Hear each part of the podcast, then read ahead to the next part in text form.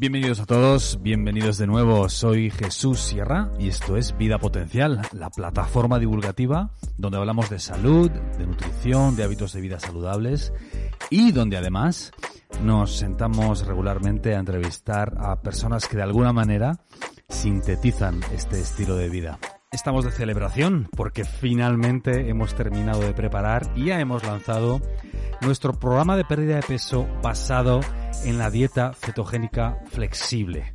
Es un programa de 8 semanas, 60 días, donde te ayudamos a hacer una transición hacia un estilo de vida cetogénico. Si quieres saber más, tienes toda la información en vidapotencial.com o te dejo también los enlaces por aquí en las plataformas de audio, en cualquiera de ellas que nos estés escuchando, en Spotify, en Apple Podcast o en eBooks.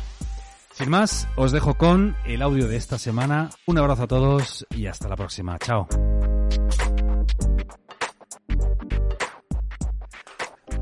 Endica, bienvenido de nuevo al podcast, tío. Gracias por recibirme aquí en tu casa, en tu consulta, en una de tus consultas. ¿Qué tal? Di la verdad es que quería saber el secreto. Di la verdad es que quería saber el secreto y no te lo creías y has tenido que venir hasta la casa. He venido a los orígenes, ¿eh? para ver cómo se consigue ese brazo que tienes.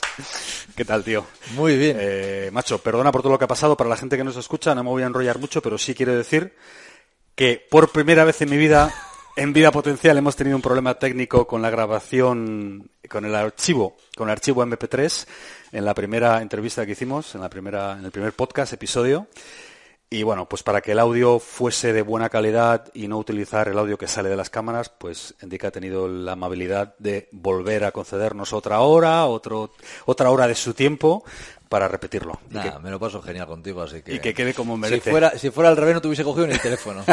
pero no, pero la verdad es que pasé buen rato y, se agradece. Estuvo bien, bueno. Esto seguro, mira, los que son un poco esotéricos dirían que esta segunda, este segundo podcast va a quedar mejor. Hmm. Seguro. Habrá sido por algo. Seguro, además. No me cabe la menor duda. Pues para la gente que no te conoce, Indica, quiero hacer un poco de contexto. Indica viene del mundo del fitness y es un gran defensor, como nosotros en Vida Potencial, del ayuno, del ayuno intermitente.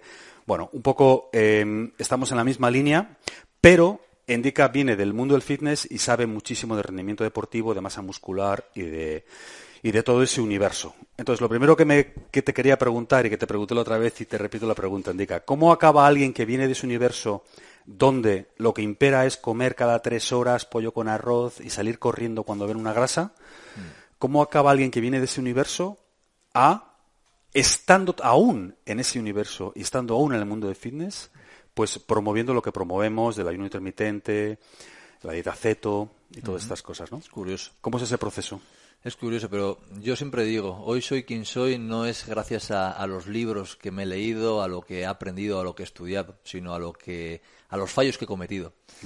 Y, en esta experiencia tan bonita, ¿vale? Que, tuve, eh, cometí muchos fallos que me hicieron tener otra perspectiva y mejorar. Porque al fin y al cabo, cuando se falla, hay que fallar con éxito. Yo creo que es algo que, que me gusta explicar a la gente, no tengamos miedo a fallar. Y cuando fallemos, piensa que hemos fallado para mejorar, para no volver a hacerlo. Y de esta manera estaremos haciendo un aprendizaje. Entonces, en, este contexto en el que pues, yo me encontraba, en el, mundo del fitness, y en el que pues tuve la, no digamos la suerte, sino el, trabajo, la constancia y la disciplina de, haber logrado pues eh, ser campeón del, del Mister Olimpia, pues tuvo unas consecuencias, unas consecuencias para mi salud, lo cual al, eh, no era mi prioridad, porque mi prioridad era el físico, era la estética. Pero hoy estoy aquí con otra, otra perspectiva totalmente diferente, donde abogo por la, la, prioridad que sea la salud y la consecuencia sea la estética y el físico. Con resultados, sorprendentemente para muchos, una estética mm, muy buena y sobre todo una salud de hierro que es lo que, es lo que hay que predicar. Entonces, eh, el concepto y la filosofía en, en, este estado en el que me encuentro hoy en día es sana por dentro para tener por fuera. Eh, busca la salud y la consecuencia será mejorar tu rendimiento, mejorar tu estética, ser más feliz. Porque no se trata de, del objetivo, no se trata de, de buscar esa finalidad. Lo importante es quién te conviertes mientras llegas a ese objetivo.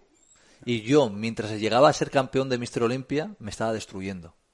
Llegué a ser campeón de Mr. Olympia y me di cuenta de que no era feliz, no me satisfacía lo que había hecho, porque principalmente mi salud no estaba bien, me levantaba cansado, mm, tenía problemas hormonales, eh, mm, tenía eh, falta de líbido, mm, problemas con las comidas, eh, glucosa muy elevada.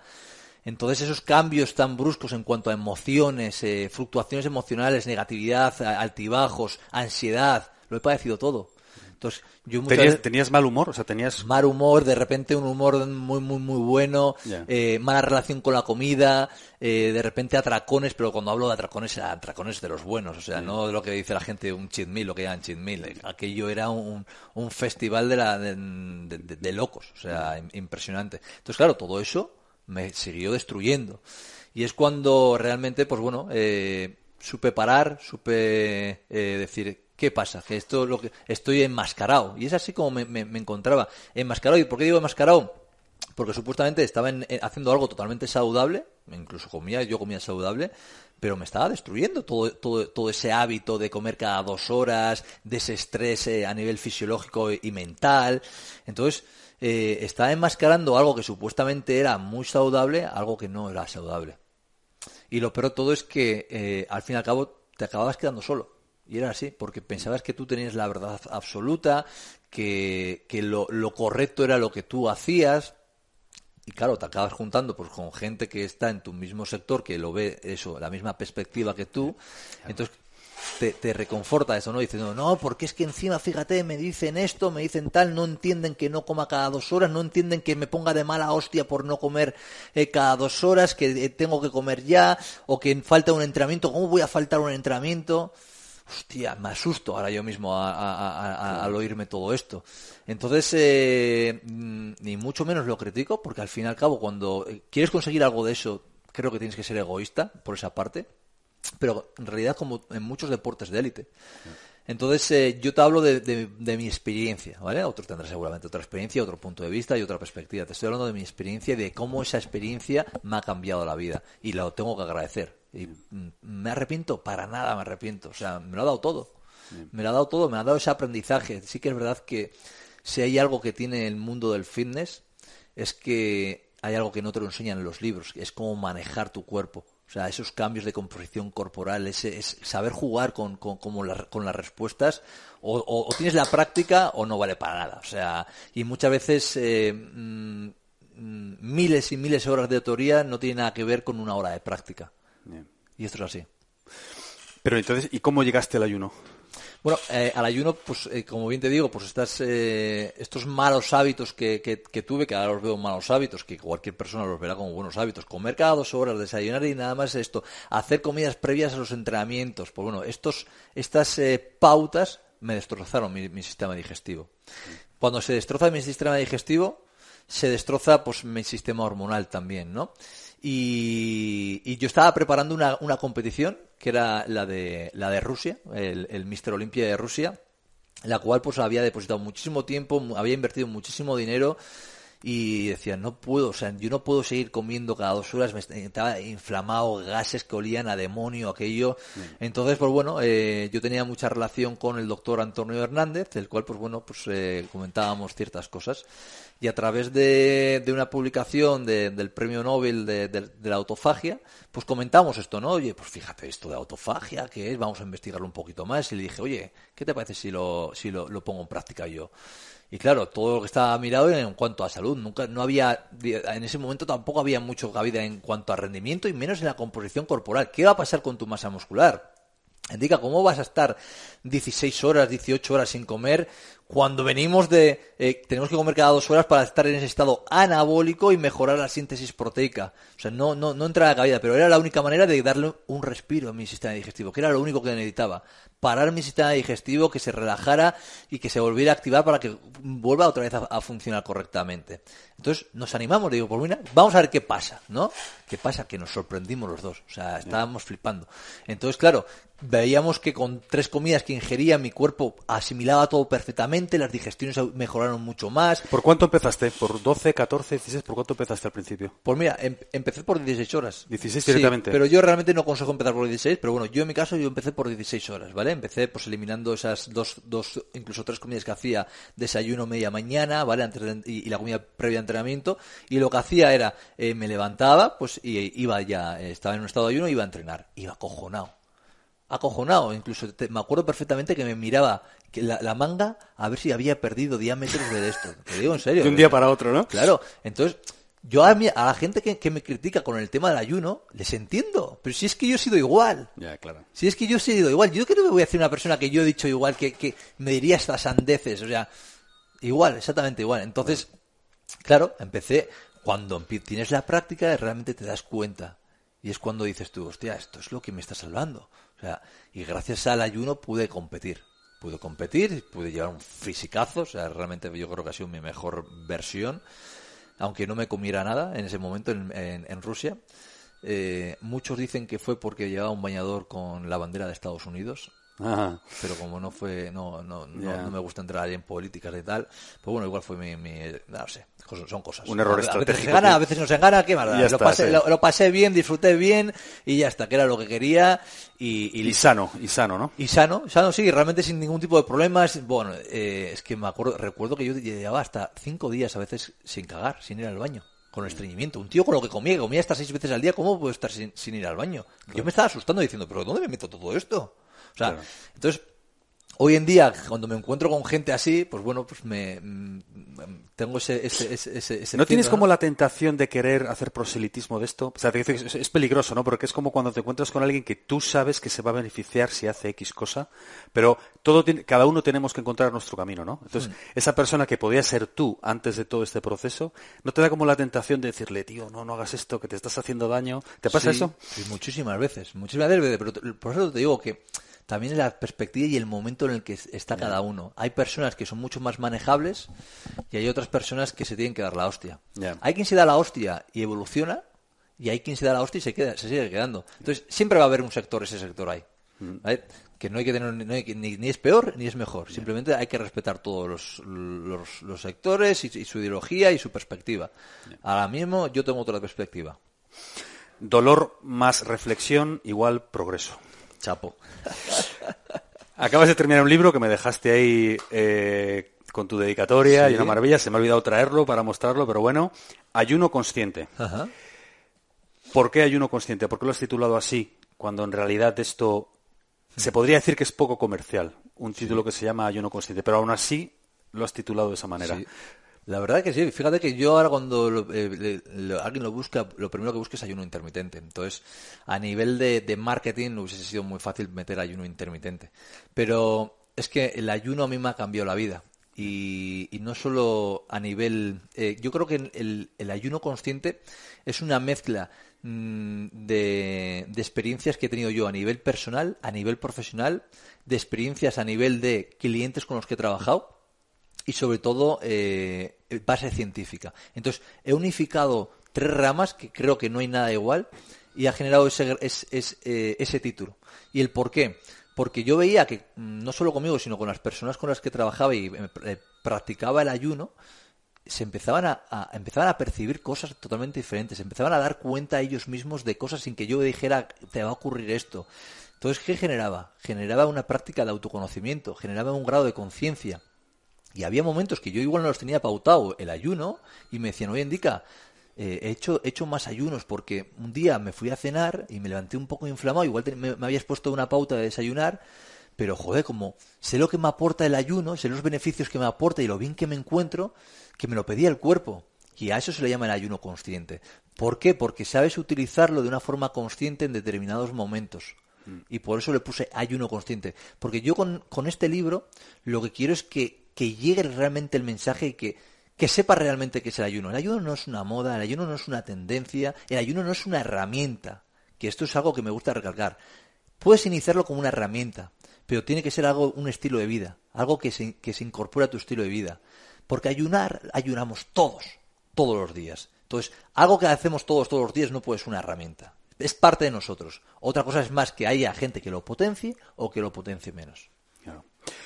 Eh, se dice yo, bueno, eh, nunca me he planteado escribir un libro, por lo menos, de, o sea, tenemos, tengo uno en colaboración con, la doctora Belaustegui, con Isabel, eh, pero nunca me he planteado hacer uno yo solo.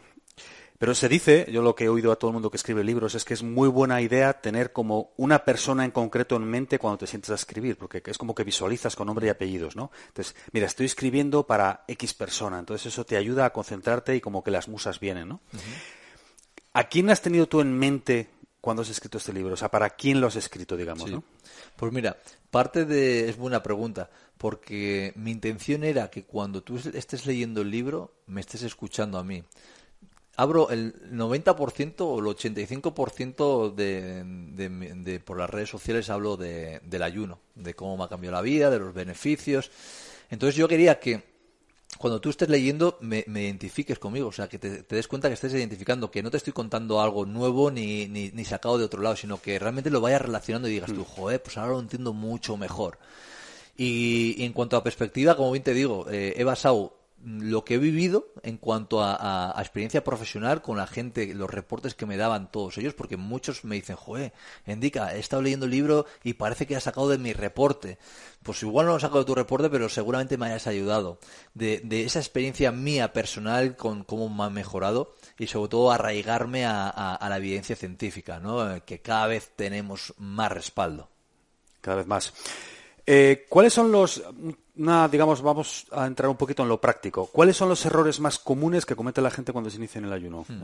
En tu experiencia aquí con la consulta y con toda la gente con la que trabajas. Bueno, pues sin duda alguna, eh, querer correr en exceso. La gente pues eh, ve que el ayuno lo ha escuchado, Jesús hace ayuno y le he visto y está guapísimo, tal. Hmm. Me voy a poner yo a hacer ayuno. claro, eso es un grave error porque mm, igual lo primero que tienes que aprender es a comer. Igual no tienes que empezar por, por el ayuno. Porque muchas veces me ha sucedido, ¿no? Hoy indica, no me has pautado eh, ayuno. ¿Qué pasa? Mm, si no sabes comer. Mm, ¿Cómo quieres eh, bajar de peso? ¿Cómo quieres tener una, una, regulación, un buen hábito si no sabes ni lo que es comer? Entonces, claro, hay gente que se, se, se pasa, se salta etapas con esto y con, todo en la vida, ¿no? Entonces esa gente que quiere correr en exceso, pues que o que lo hace pues eh, erróneamente, que abusa de, de, hacer eh, eh, esa ventana, de abrir esa ventana de, abstinencia de alimentos esa, demasiado extensa y, luego pues que la gente tenga para un objetivo estético de, pérdida de grasa, de pérdida de peso, creo que eso es un grave error. ¿Qué es lo que pasa? Que uno de, uno de los beneficios que tiene el ayuno es que eh, puede llegar a promover la pérdida de grasa. Esto es algo que siempre se le ha puesto una etiqueta, ¿no? Ayuno, pérdida de grasa. Mm, ayuno, restricción calórica. No, no tiene por qué ser así. O sea, entonces, claro, tú cuando realmente conoces eh, los beneficios que tiene el ayuno, sí, entre ellos puede ser que tenga, que tenga mayor pérdida, que puedas tener mayor pérdida de grasa en función del contexto. Pero eh, lo que no puedes hacer es mm, querer perder peso teniendo malos hábitos y dejar de comer eh, porque has oído que, indica hasta 23 horas sin comer y, yo me pongo. Entonces esa mala praxis es algo que, puede llegar incluso a perjudicar y, con ello generar etiquetas erróneas. O sea, primero aprender a comer, mejorar hábitos y luego Hmm. afrontar el ayuno. Es que yo creo que una, una mesa no puede estar con una pata sola. Mm, tiene que tener cuatro patas. Entonces, claro, el ayuno es importante. Por supuesto puede ser importante. También es importante comer bien. También es importante descansar bien y ser, ser consecuente con lo que hace, sentido común. Y las amistades, las relaciones sociales, todo es... Sí. Todo, es, todo, es importante. Entonces, claro, si falla algo no, no tiene sentido. Es que no, no, no lo comprendo. No, es que no puedo, solo no. Hombre, sí es cierto, por ejemplo, yo esto lo he visto, sí es cierto que hay muchas personas que llegan al ayuno eh, que estoy seguro que tú esto lo has vivido también. Eso que dices estoy de acuerdo, ¿eh? pero también es cierto que hay mucha gente que llega al ayuno por ese fin estético, pero de repente ve esa luz que tú dices al mm. principio, ¿no? Y dices, ah, coño, espera, que es que hay más. Y muchas veces eso es como una primera pieza del dominó. Sí, sí, eso es la conciencia. Claro, por eso, digo. eso es el ayuno consciente de que empiezas a percibir, empiezas a darte cuenta y decir, joder, yo lo decía por esto, pero, hostia, no tengo estreñimiento, o, ostras, eh, no he enfermado, no me he puesto enfermo, o eh, me levantaba con gases y ya no tengo gases en, mm, mm, la piel, ¿qué me pasó en la piel, en el pelo? O sea, parece mentira, yo no quiero que sea la panacea esto, pero es que realmente son eh, consecuencias que tiene realizar un ayuno. Claro. Tenía muchísimas ganas de sentarme contigo, Indica, porque eh, muchísima gente nos pregunta sobre dieta ceto, ayunos y rendimiento deportivo. Digo, me tengo que sentar con Indica, que es nuestro hombre, para responder a estas preguntas. Mucha gente dentro del entorno del deporte, sobre todo deportistas de alto nivel, es como que tienen un poco de respeto a la dieta ceto y ayunar porque piensan pues que no van a rendir igual, que no se van a ceto adaptar y que, y que y por otro lado, yo entiendo esa preocupación, también la entiendo, porque claro, para un deportista de élite o para un deportista de alto nivel, bajar el rendimiento un 5% es la diferencia entre ganar y perder. O sea, puede serlo, ¿no? Entonces, eh, en tu experiencia, ¿todo el mundo se acaba ceto adaptando y recuperando los niveles que tenía de rendimiento? de Te de deportistas de nivel, sí, sí, sí, eh, ¿Antes de ceto adaptarse? ¿O te has encontrado con casos que coño que les cuesta, que les lleva más tiempo, que no acabáis de encontrar como la, la fórmula exacta? Sí. Pues yo te voy a decir una cosa, y igual te sorprende, pero el 98% de los deportistas eh, no es que se, se, adapten, sino que te lo exigen. Es algo que te sorprende, eh, que digas a veces eh, yo, oye, mira, tenemos que meter desayunos, tenemos que meter algo más de hidratos de carbono para bajar un poquito más los niveles de cortisol, etc que no, que no, que no me, que me encuentro mucho mejor sin desayunar, yendo, yendo a, entrenar en, en, ayunas, que y es que realmente dices tú, joder, es que cómo, cómo lo dices, cómo le calmas a este y, le, se lo explicas bien para que vea que, hay en determinados momentos que igual sí que es favorable para él. Pero claro, cuando las sensaciones prevalecen, eh, hay, que, hay que aplicar el sentido común. Y por mucha ciencia que tengamos, mm, no podemos discutir eh, a una persona su verdad.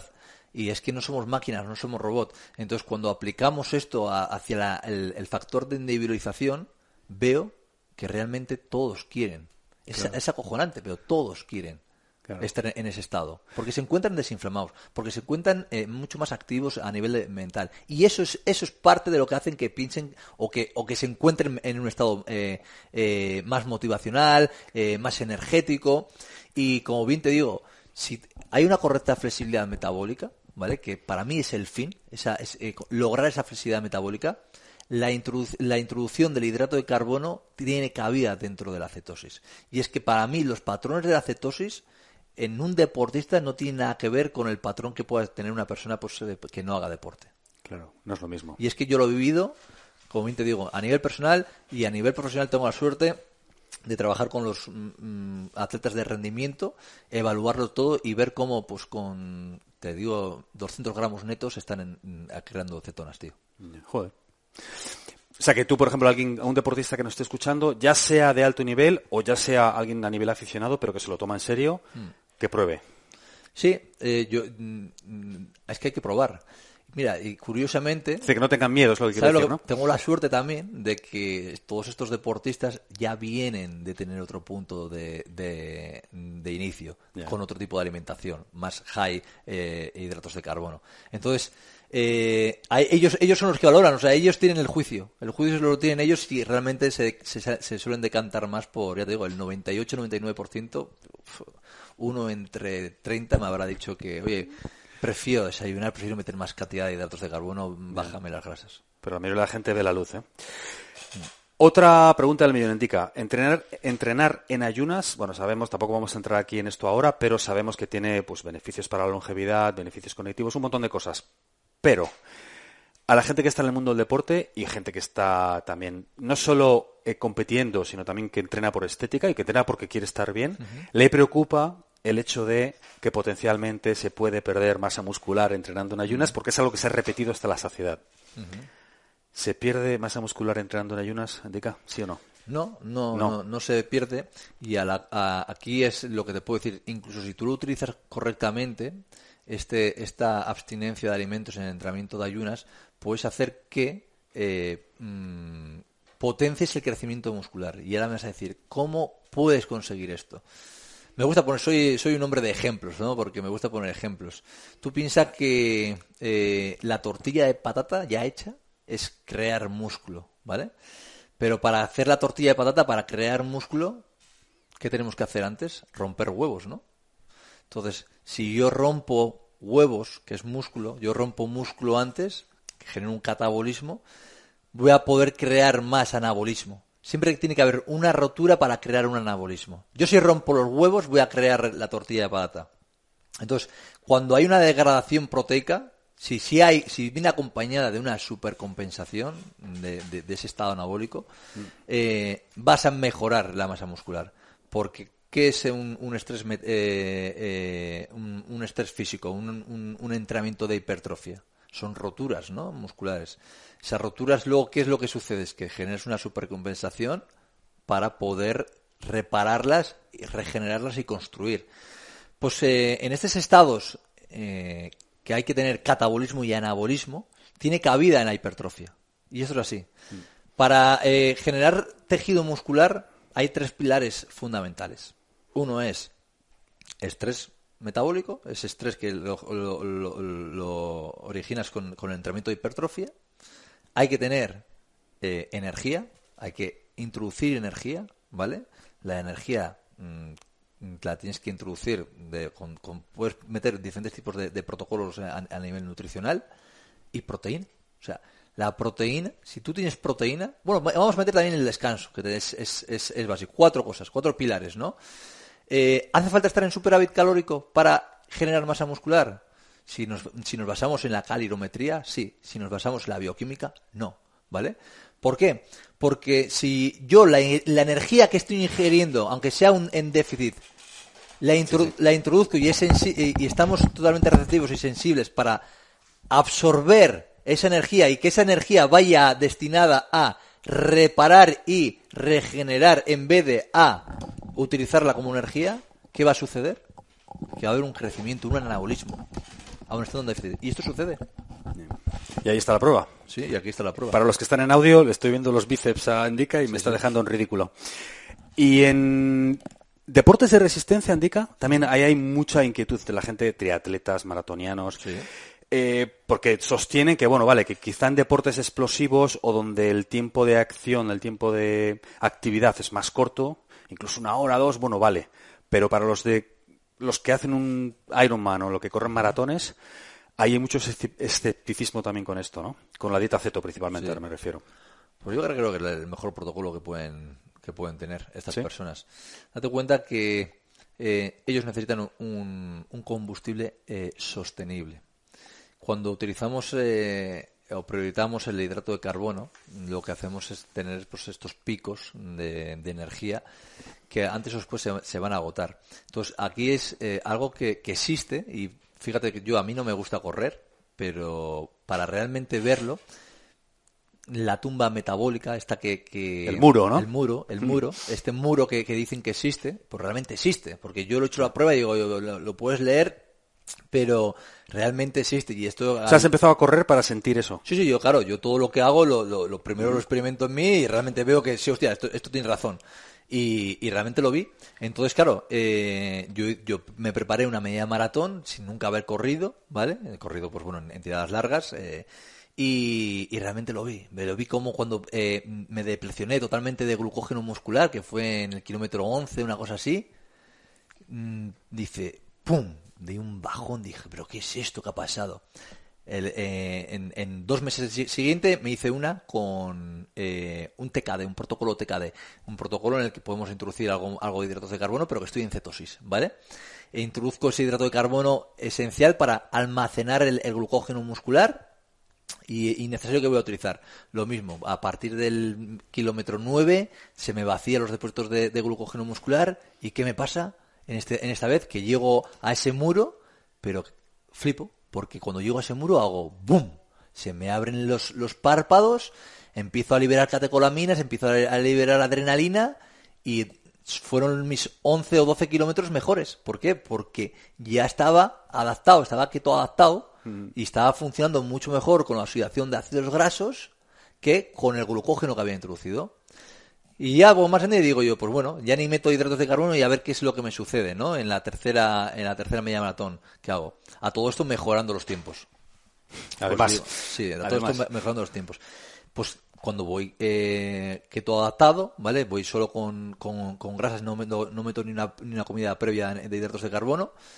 Eh, fíjate, ya desde que, desde el inicio voy activo, voy con el foco mental mucho más esto sostenido, pum, pum, pum, pum, pum, pum, pum, pum. El resultado, pues que le quité como seis minutos al, al, al mismo, al mismo recorrido, el 21 kilómetros. Sí, sí, una, una, una pasada.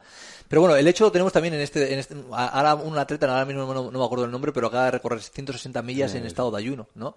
Entonces la gente se echa las manos en la cabeza. ¿Cómo puede ser posible? Oye, este hombre tiene la mejor energía, la tiene, la tiene acumulada, almacenada, que es la grasa. Entonces, esa, esa, esa energía, esa grasa que tenemos acumulada, vamos a utilizarla, vamos a generar esa movilización y realmente cuando la sepas utilizar, te pones diferentes protocolos y es que tú decides, pero es que te, decantas por, por, por, este estado, tío. Y la flexibilidad que da es mucho más natural, a mi modo de ver. flexibilidad. Y hay otra cosa que no, que no hablamos y que yo lo veo muchas veces. Yo llevo también, tengo la suerte de llevar a, triatletas y de jugar con ellos, de, decir, oye, vamos a hacer protocolo también para ver cómo, cómo actúas tú y, para aprender yo.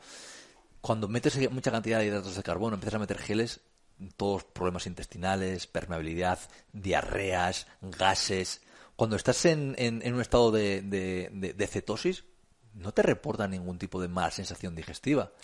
¿Tú sabes lo que es correr sin pensar en que tienes mal el estómago? Yo lo he vivido con, con, el protocolo. Previo eh, a, la carrera, haces una carga de arroz, tal, no sé qué, no sé cuánto. Eruptos, tal, estrés en esto y dices, joder, parece que no me ha hecho bien la digestión, tal. Eso no te pasa cuando estás eh, con un protocolo de, cetosis. Pero como todo es el factor de la industrialización, habrá personas que se encuentren mucho mejor comiendo hidratos de carbono y tengan mejores sensaciones y hay otras pues que tengan pues estas. Al final, eh, como bien digo, hay que aplicar el sentido común, hay que aplicar el factor de industrialización y sobre todo, pues bueno, eh, distinguir contextos y en, diferentes contextos todo tiene cabida. Tú, Andika, o sea, aparte de llevar a muchos atletas, a muchos deportistas, a mucha gente que necesita rendir a tope, llevas a todo tipo de personas, gente que quiere mejorar su salud en general. Escenario. Un tío de 40 y muchos años, 50, que está bien, pero quiere estar mejor. Y eh, voy a hacer la pregunta más corta.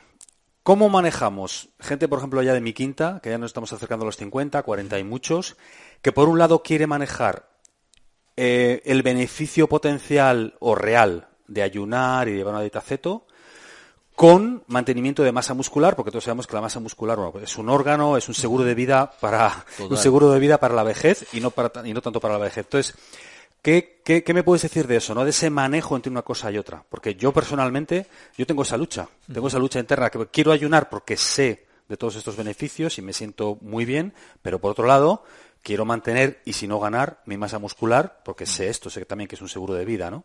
Tú, por ejemplo, ahí, ¿cómo afrontas esto cuando tienes gente en esta misma situación? ¿Qué les dices o qué, me puedes decir a mí? Sí, bueno, pues eh, eh, aquí está claro que habrá momentos en los que te guste menos el protocolo que tengas que hacer, ¿vale? Por bien esa, esa sensación que, tengas en la que vas a tener que aumentar un pelín más la ingesta de comida, incluso igual la frecuencia de comidas, igual no hacer tantos ayunos tan, ayunos tan extensos, pero sobre todo buscar flexibilidad.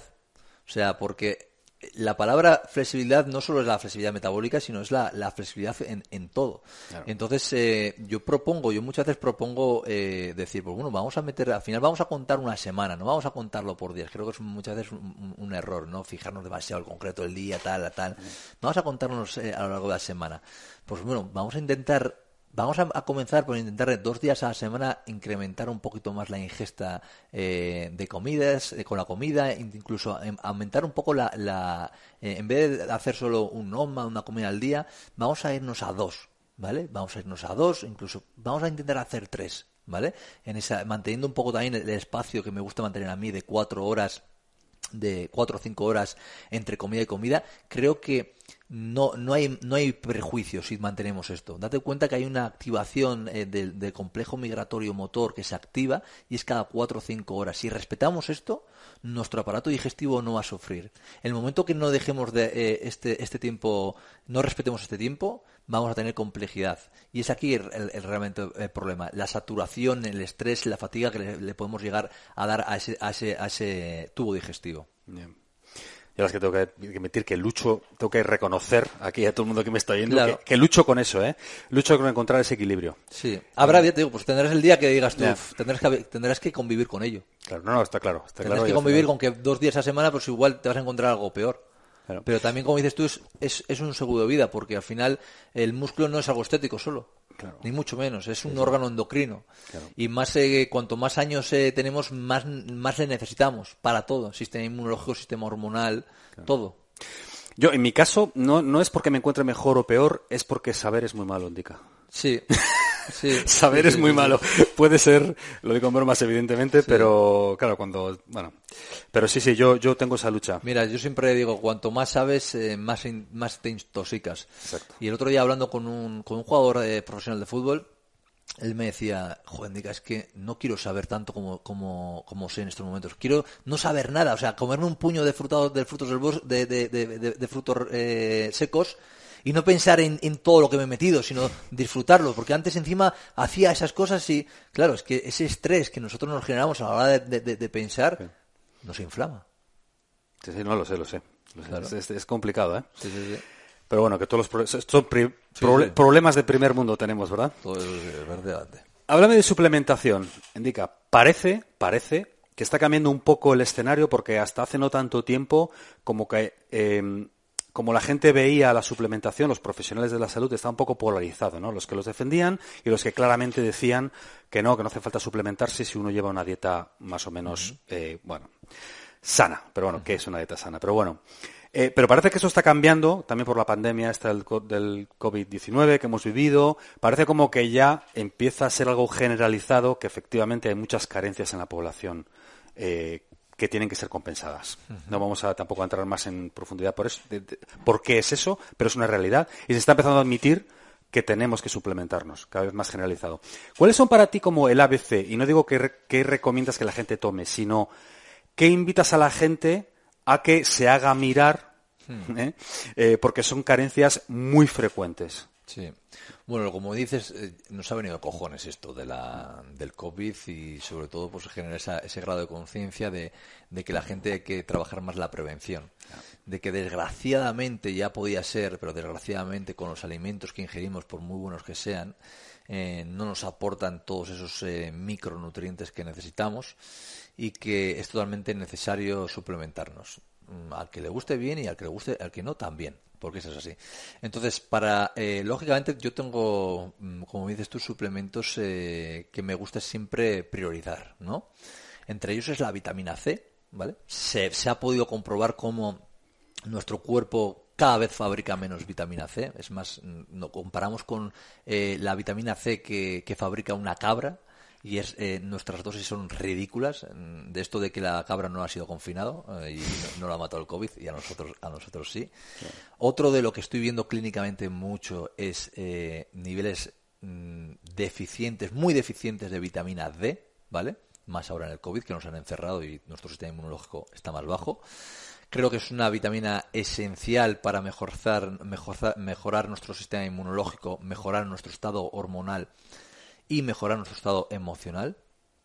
Mm, para mí es eh, totalmente necesaria. Creo que también se genera una, una mala praxis, praxis de, esta vitamina dando megadosis de repente al cuerpo cuando realmente hay que buscar esa sostenibilidad, esa biodisponibilidad y sobre todo generar ese, mm, eh, mm, ese, ese contexto en el que, en el que no, se, no se le da un, golpe al cuerpo, ¿no? que es acumulativo. Hay que, hay que tiene que ser acumulativo. Eh, creo que los ácidos grasos son muy, muy importantes. A mí, especialmente, me gusta utilizar el DHA y el EPA por separado, ¿vale? ¿Y por qué me gusta utilizarlo por separado? Porque cuando va junto con el omega 3, ¿vale? Eh, el EPA es una molécula mucho más pequeña que el DHA, pero ambas se van por el mismo receptor. ¿Y qué es lo que pasa? Que el receptor capta la del EPA y la del DHA no. Entonces, en el omega 3 eh, tenemos que tener cuidado de las concentraciones. Si tiene, ese omega 3 tiene más DHA que EPA, es bueno. Si tiene más EPA que DHA, es mejor cogerlo por, por separado.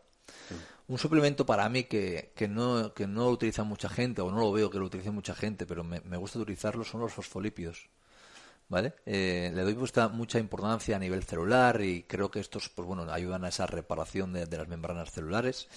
Otro suplemento te hablo a nivel personal, ¿vale? Pero que bueno, que tiene cabida a nivel social también. Es, es el N-acetilcisteína, el NAC, como eh, ayudante a, depurar, a eliminar eh, eh, la toxicidad, mejora la, la, limpieza de los receptores y creo que bueno que los receptores se, se, acaban saturando bien por estrés fisiológico o estrés psicológico, ¿vale? Y, bueno, en cuanto a, rendimiento, pues me gusta meter mucho creatina, ¿vale? Eh, creo que es, el, suplemento rey, eh, junto con la cafeína, puede ser los suplementos rey. y, bueno, me gusta poder combinarlo con proteína. ¿Vale? Sí que es cierto que la proteína la puedes coger de, de, cualquier lado, pero una proteína buena con un aislado de, de, whey, de suelo de leche, a nivel eh, aninograma, eh, esos aminoácidos que la componen, no, no, no hay nada. No hay nada igual ni, ni semejante. Por, por biodisponibilidad, por digestión, por asimilación, por práctica, me gusta, me gusta acompañarlo. O sea, creatina, whey, vitamina D, vitamina C. Eh, habría que hilar mucho el hilo, esto ya es... O sea, hablo, hablo general, para la mayoría de la población, quiero decir. Eso, ¿no? Sí, sí, sí. Mm. Em, dime algo sobre lo que hayas cambiado radicalmente de opinión los últimos años. Un convencimiento que tenías que de repente has, pasado al otro extremo. Bueno, pues simplemente con el tema del ayuno, ¿no? O sea, si yo era de, comer, ese, es demasiado fácil, pero bueno, ese es obvio, pero otro. Otro es el descanso. El descanso. Sí, el descanso lo, lo valoro mucho más, el, el, que hay que hay que descansar, porque antes no lo ves, te encuentras, aunque yo me encuentro ahora muy bien y me gustaría entrenar, tal, tal, pero creo que es muy importante. Y creo que eso es, no, no lo consigues tan fácil, el darte cuenta de que el descanso es, es tan importante. Es magia, ¿eh? Sí, sí, sí, no, no, no, no lo consigues tan fácil. Es magia. Indica, tío, ya casi para acabar, pero te quiero preguntar, ¿tú crees que nos despertaremos dentro de 5, 10 años, cuando sea, ¿no? Y miraremos hacia atrás, tú, yo y tanta gente, ¿no? Y diremos, jo, resulta que ahora todo este rollo del ayuno, del aceto y tal, no era más que una moda, todos caímos en, esa, en ese espejismo, lo defendimos, lo promovimos y resulta que ahora se ha visto científicamente, ¿no? Como, se, como a la gente le encanta lo de los estudios. Se ha demostrado científicamente que hay una opción mejor. ¿Tú crees que esa opción está encima de la mesa? Pues mira, lo que sé es que el ayuno es algo innato, eh, ancestral y evolutivo. Entonces, eh, está, mm, toda nuestra historia está con nosotros. Y creo que a mucho que le, le joda a uno, eh, va a estar toda nuestra, nuestra historia. Gracias, tío. Oye, ¿te vamos a ver en la tarima de vuelta o ya no? No, por la playita un poco. Por la playa, tomar vitamina D. Vitamina D y, ya está. Y ya está. Gracias, tío. Muchas gracias por tu tiempo. Un abrazo. Un placer, Estamos de celebración porque finalmente hemos terminado de preparar y ya hemos lanzado nuestro programa de pérdida de peso basado en la dieta cetogénica flexible. Es un programa de 8 semanas, 60 días donde te ayudamos a hacer una transición hacia un estilo de vida cetogénico. Si quieres saber más, tienes toda la información en vidapotencial.com o te dejo también los enlaces por aquí en las plataformas de audio, en cualquiera de ellas que nos estés escuchando, en Spotify, en Apple Podcast o en eBooks. Un abrazo a todos y hasta la próxima. Chao.